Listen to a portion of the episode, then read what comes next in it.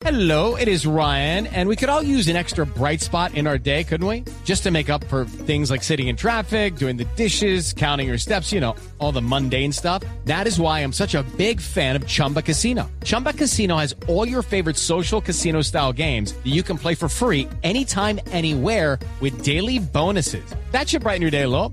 Actually, a lot. So sign up now at chumbacasino.com. That's chumbacasino.com. No purchase necessary. BGW. Void were prohibited by law. See terms and conditions. 18 plus.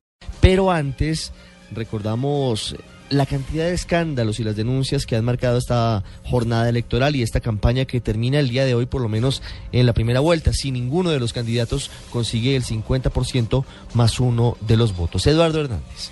Todo comenzó con las revelaciones del diario El Espectador y el periodista Daniel Coronel, que denunciaron que los hermanos Comba, en declaración a las autoridades de Estados Unidos, hablaron del supuesto pago de 12 millones de dólares a JJ Rendón y a Germán Chica para que sirvieran de mediadores entre el gobierno y los narcotraficantes para un arreglo ante la justicia.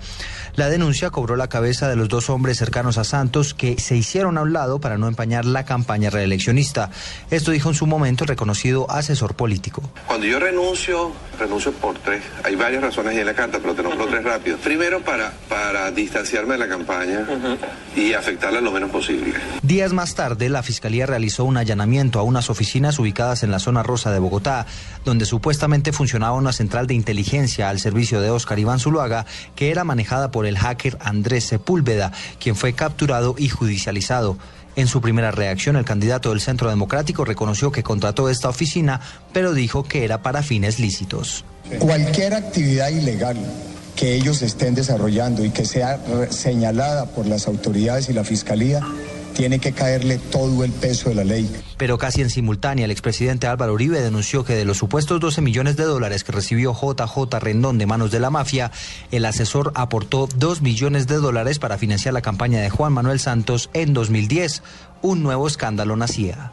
Que la Fiscalía investigue si la campaña del presidente Santos de 2010, por allá en 2011, pagó saldos con dineros que habría aportado JJ Rendón, provenientes de ese tema de los aportes del narco. El expresidente Uribe asegura que presentará las pruebas que tiene el 30 de mayo ante la Procuraduría porque la Fiscalía no le ofrece garantías, mientras que el santismo le está insistiendo que sustente sus afirmaciones ante los organismos de investigación. Casi en simultánea, los medios de comunicación revelaron un video donde se ve al hacker Sepúlveda entrando a un canal de televisión en compañía del asesor espiritual de la campaña del Centro Democrático, Luis Alfonso Hoyos. La revelación le costó el puesto. Pero si alguien quiere afectar la campaña creciente de Oscar Iván Zuluaga por eso, yo no quiero que eso lo aprovechen. Por eso yo me retiraré de mi cargo como director espiritual de esta campaña y seguiré trabajando desde la calle.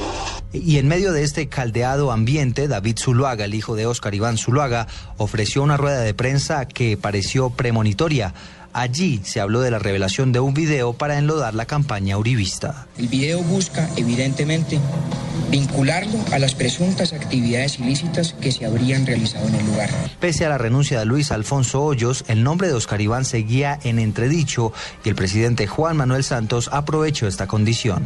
Pido al candidato Zuluaga que ponga la cara, que no se siga escondiendo bajo la capa de su protector. Días más tarde se conoció el video de la revista Semana donde se ve a Oscar Iván Zuluaga con el hacker Andrés Sepúlveda aparentemente hablando de información de inteligencia que habían obtenido de manera clandestina. El candidato dice que se trató de un montaje. Este video filtrado a la revista Semana hace parte de un vulgar montaje que ha sido preparado para manchar nuestra campaña. En los últimos días, los medios de comunicación empezaron a revelar información de las diligencias judiciales, donde supuestamente el hacker Sepúlveda y su socio, el español Rafael Revert, seguían hundiendo al candidato uribista, al punto que se abstuvo de acudir a las entrevistas radiales previstas para esta semana. Sin embargo, los abogados del Centro Democrático entregaron pruebas a la justicia que demostrarían que el video de la revista Semana sí fue manipulado para desprestigiar la aspiración de Oscar Iván Zuluaga. Eduardo Hernández Villegas, Blue Radio.